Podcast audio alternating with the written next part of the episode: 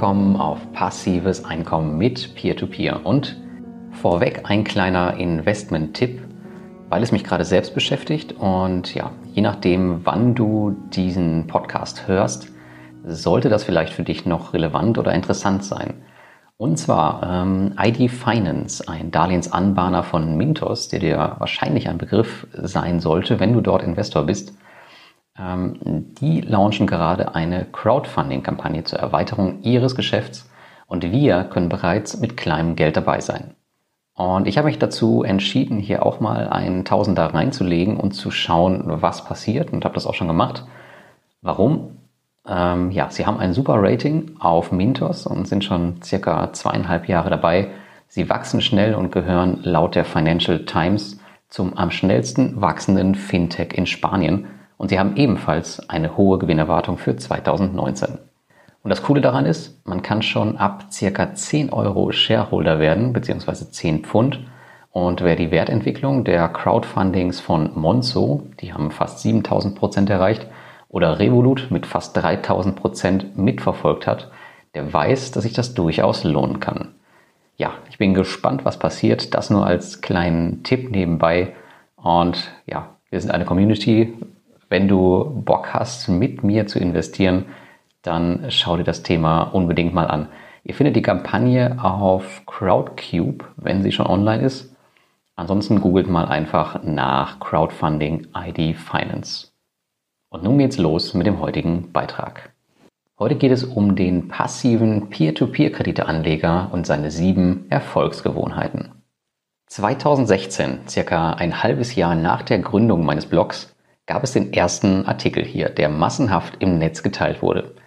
Damals, als der Blog noch ganz winzig war, ging es um das passive Investieren und die sieben Gewohnheiten eines passiven Investors. Ich habe lange überlegt, ob ich den Artikel updaten soll oder einen komplett neuen schreibe. Ich habe mich dann für Zweiteres entschieden und den Beitrag abzuwandeln in die sieben Gewohnheiten des passiven Peer-to-Peer-Kredite-Anlegers. Zusätzlich dazu hat mich zuletzt ein Artikel auf Bondora inspiriert, wo es um die fünf Zeichen geht, dass du ein Millionär wirst. Passt doch gut zusammen, oder? Einige Punkte aus dem ersten Beitrag und auch dem von Bondora sind auch heute für uns wichtig. Aber es gibt noch einige Erweiterungen und Gedanken, die hierbei erwähnenswert sind. Vielleicht ist es auch wichtig für dich zu sehen, wie sich meine Meinung zu einigen Punkten in den letzten Jahren geändert oder erweitert hat, sofern geschehen. Denn damals war ich nicht nur ein kleines Bloggerlicht, sondern um mein Vermögen war es auch ganz anders bestellt als heute. Auch das Investieren fühlte sich noch anders an als heute. Mitte 2016 war ich noch circa ein Jahr von meiner heutigen finanziellen Freiheit entfernt und habe anders darüber gedacht. Und damit wünsche ich dir viel Spaß beim heutigen Beitrag. Und damit kommen wir auch gleich zur Gewohnheit Nummer eins: Versuche, deine Finanzen zu optimieren, wo es nur geht. Und diese erste Gewohnheit ist wirklich die Basis für alles. Auch für dich als passiver Peer-to-Peer-Kredite-Anleger. Egal, ob du in Peer-to-Peer-Kredite auf Mintos, Pandora oder in Immobilienkredite auf Estate Guru investierst.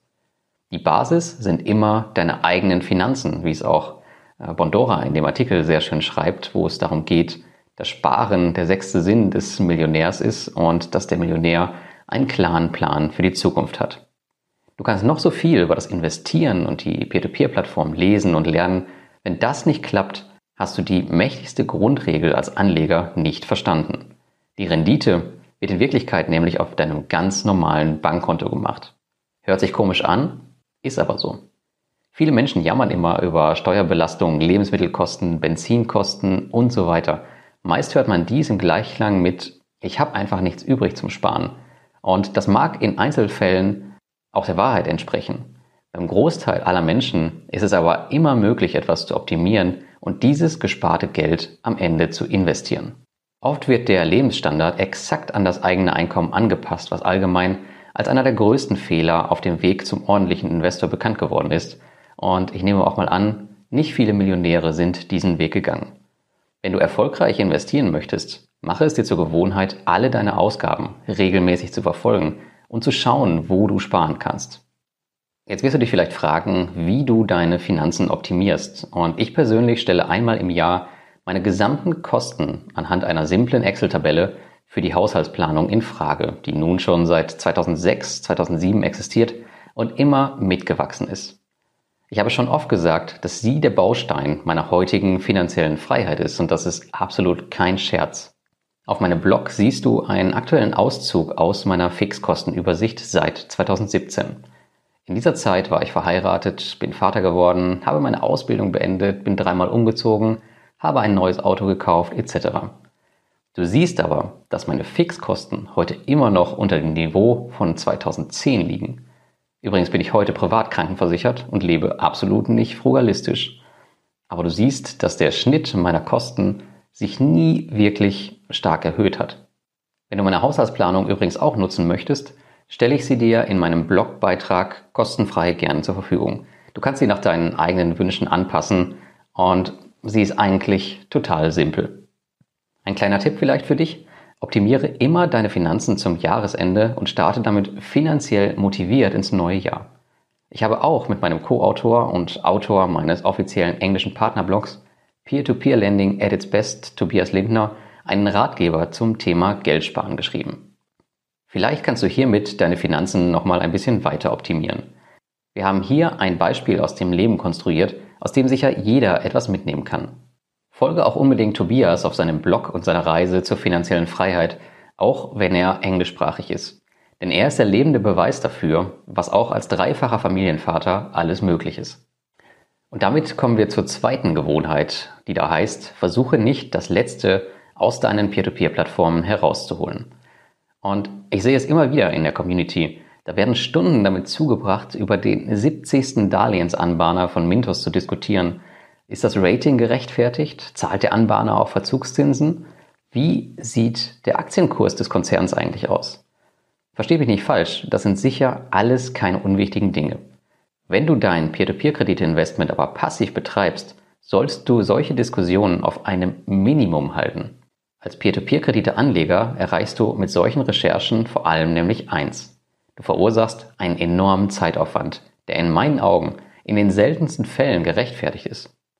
Wenn du beispielsweise einen gut eingerichteten Autoinvest bei Mintos hast, der zuverlässig läuft und du eine konstante Rendite zwischen 10 und 15 Prozent einfährst, warum solltest du dir die Arbeit machen und zusätzlich noch manuell auf dem Zweitmarkt herumexperimentieren? Ich persönlich wende hier gerne das ROTI-Prinzip an. Das, das steht für Return on Time Invested. Und ich bin sehr zufrieden, wenn ich die durchschnittlich angegebene Rendite einer Peer-to-Peer-Plattform erreiche. Die Zeit, die ich übrig habe, nutze ich zum Beispiel dazu, um Projekte wie mein Self-Publishing-Business mit über 200 Büchern voranzutreiben oder andere spannende Projekte wie zum Beispiel die E-Book-Woche mit dem Kollegen Alex Fischer. Oder natürlich auch meinen Peer-to-Peer-Kredite-Blog, logisch. Und was mir persönlich viel wichtiger ist, Peer-to-Peer-Kredite müssen weitestgehend stabil sein. Mach es dir also zur Gewohnheit, mit wenig Aufwand ein funktionierendes und skalierbares Investmentsystem aufzubauen. Um das nochmal zu verdeutlichen, natürlich spricht nichts dagegen, dich dafür zu interessieren und neue Dinge auszuprobieren, das mache ich auch.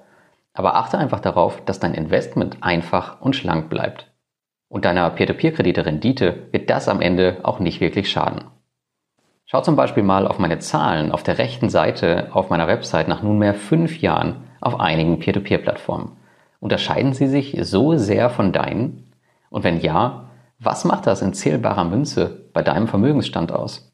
Auf meinem Beitrag auf dem Blog siehst du dann auch noch einen kleinen Screenshot von meiner Vermögensentwicklung seit 2007 und ähm, ja, wie es dann losging, als ich 2012, 2013 meine ersten Bücher veröffentlicht habe und 2017 dann schließlich meine finanzielle Freiheit erreicht habe.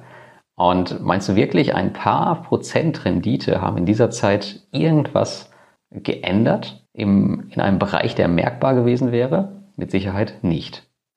Dann kommen wir zur dritten Gewohnheit. Automatisiere dein Peer-to-Peer-Investment so gut wie möglich. In letzter Zeit höre und lese ich immer wieder von Investoren, dass sie es nicht schaffen, ihre Peer-to-Peer-Plattformen zu verwalten. Schaut man dann etwas tiefer in die Problematik, liest man zugleich Dinge wie auf Estate Guru investiere ich nur manuell, ich möchte nur erstrangige Hypotheken haben, bla bla bla. Das ist nicht das Denken vom passiven Peer-to-Peer-Krediteanleger. Und es kollidiert auch noch mit dem zweiten genannten Punkt und du bist schon wieder in der Optimierung deines Investments, die dich am Ende viel Zeit kostet. Mach es dir klar, Wenn du vollständig automatisiert und zeitoptimiert investieren willst, dann kann es sein, dass du hier und da Abstriche machen musst. Und wenn es einen Auto-Invest gibt, dann nutze ihn auch. Von allen meinen Peer-to-Peer-Plattformen gibt es aktuell mit Reinvest24 und Crowdestor nur zwei Plattformen ohne Auto-Invest.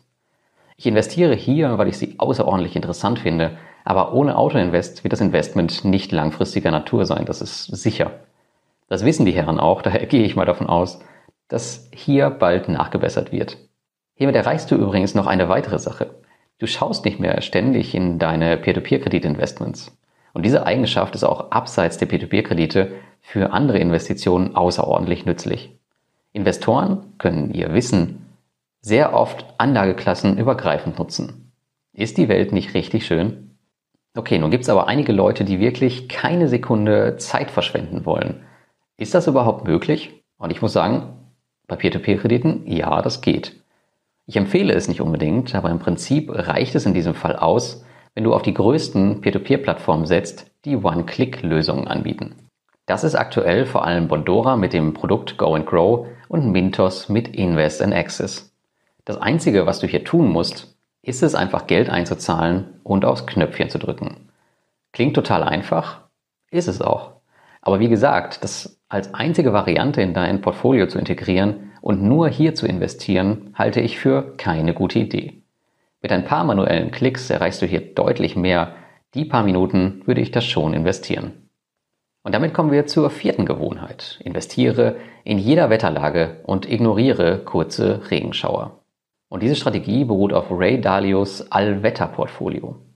Und man kann es ganz gut auf die Peer-to-Peer-Kredite ummünzen. Aktuell gibt es ja zum Beispiel auf Mintos eine kleine Zinsflaute.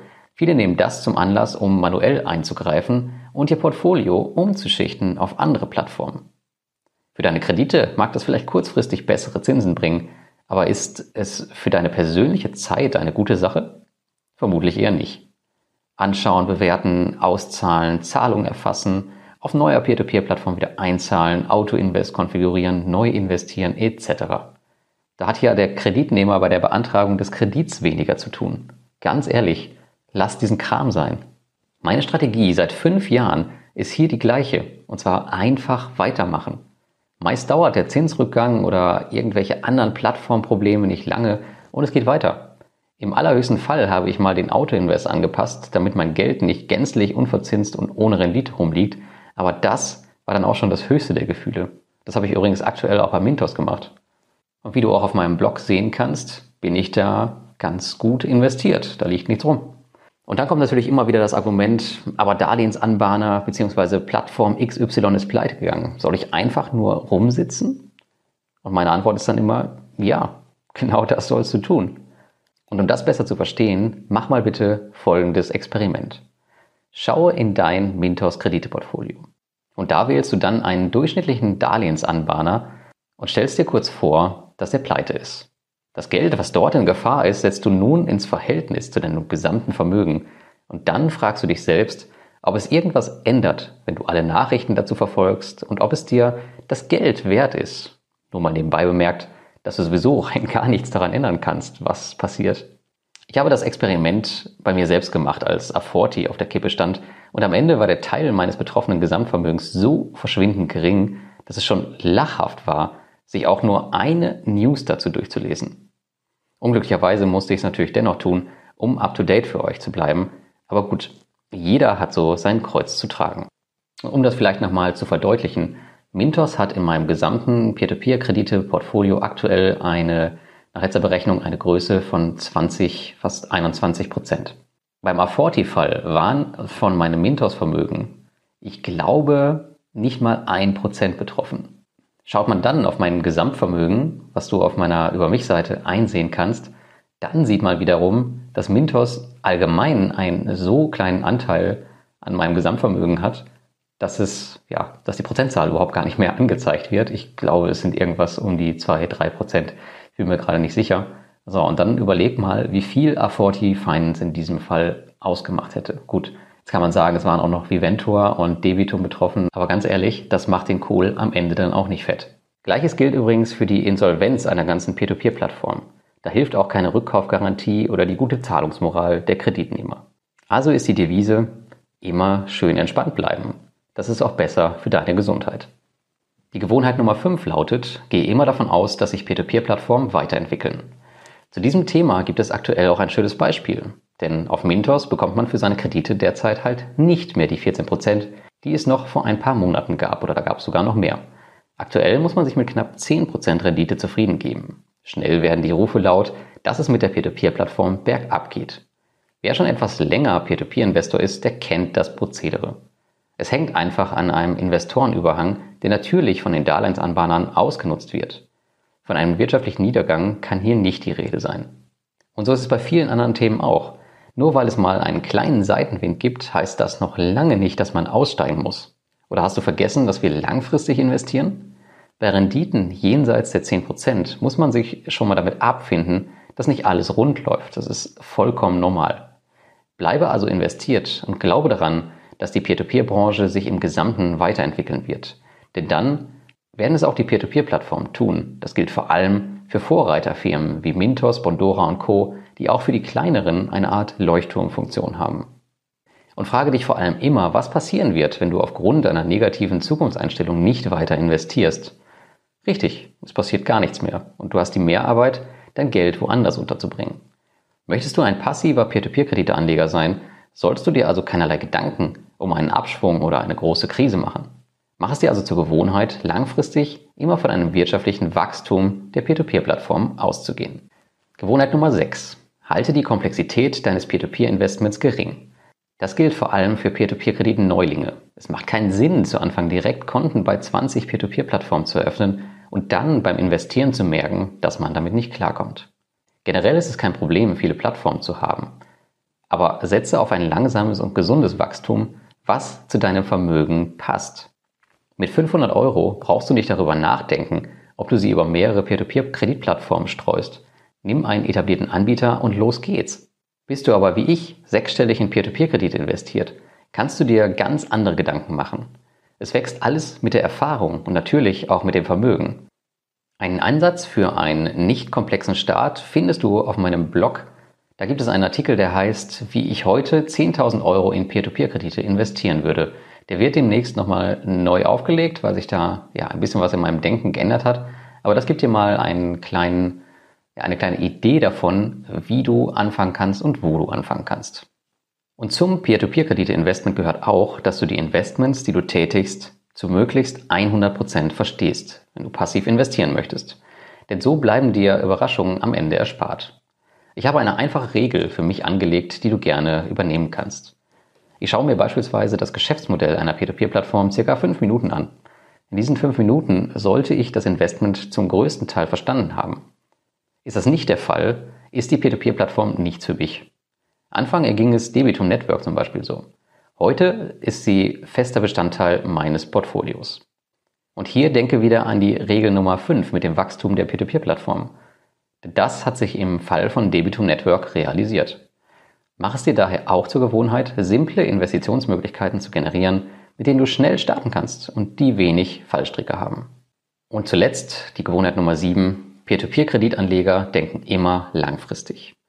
Ich weiß, ich weiß. Es ist total toll, nur in Laufzeiten bis 30 Tage zu investieren, um schnell wieder aus deinem Investment zu kommen. Ich habe das in meinen gesamten Jahren als Peer-to-Peer-Investor allerdings noch niemals gemacht. Weder die Laufzeiten der Kredite noch die Zinsen haben mich großartig interessiert.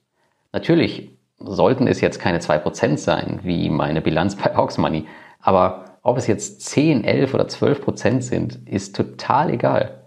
Mit einem kleinen Vermögen ist der Hebel hier sowieso viel zu klein, um sich darüber ernsthaft Gedanken zu machen.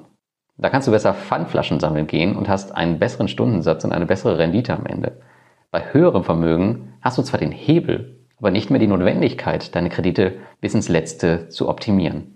Nehmen wir es also gelassen und sehen es von Anfang an langfristig und entspannt. Die Regel Nummer 7 ist die wohl wichtigste Regel von allen, um ein besserer Peer-to-Peer-Kreditanleger zu sein. Im Grunde fasst sie einige andere Punkte zusammen, denn in vielen Fällen musst du dir immer wieder bewusst sagen, Denk daran, du investierst langfristig. Dann denkst du auch nicht mehr so oft an die glänzenden Renditen, die dir einige Plattformen versprechen. Zugegebenermaßen bin ich mit einer eisernen Disziplin gesegnet, ich habe keine Ahnung warum, und hatte noch niemals Probleme hier einzuknicken. Ich bin mir aber sicher, dass das am Ende jeder kann. Ich hoffe, ich konnte dir mit diesen Worten ein kleines Regelwerk an die Hand geben, worauf es meiner Ansicht nach am meisten ankommt. Wir machen uns manchmal viel zu viel Gedanken um Kredite, Rendite, manchmal sogar die Kreditnehmer. Dabei ist es viel wichtiger, dass wir uns auf uns selbst konzentrieren, denn dort liegt der Schlüssel zum Erfolg. Dort liegt die wahre Rendite. Hier können wir viel mehr kontrollieren als im Außen, denn ob Mintos jetzt wieder einen Zinsabschwung hat, ein Darlehensanbahner pleite geht oder eine Peer-to-Peer-Plattform in die Insolvenz rutscht, das sind alles Dinge, die wir nicht beeinflussen können. Aber wie wir damit umgehen, können und sollten wir sehr wohl beeinflussen und hier können wir auch niemals auslernen. Meine Empfehlung für dich ist daher am Ende, gehe die Punkte für dich in deinem stillen Kämmerlein einmal durch. Du musst nicht in jedem Punkt mit mir übereinstimmen, aber wenn du etwas daraus mitnehmen kannst und dadurch langfristig deine Renditen auf den Peer-to-Peer-Plattformen stabil hältst, reicht mir das. Und damit auf die Kredite, fertig, los. Und jetzt würde ich gerne von dir wissen, wie du die Erfolgsgewohnheiten des Peer-to-Peer-Krediteanlegers siehst. Schreib es jetzt bitte in die Kommentare meines Blogartikels. Und ja, wenn ich eine Erfolgsgewohnheit vielleicht vergessen habe, dann schreib mir die auch bitte da rein. Denn wenn wir das ein bisschen erweitern können, dann bin ich natürlich auch froh darum. Und damit wünsche ich dir ein schönes Wochenende und bis zum nächsten Mal.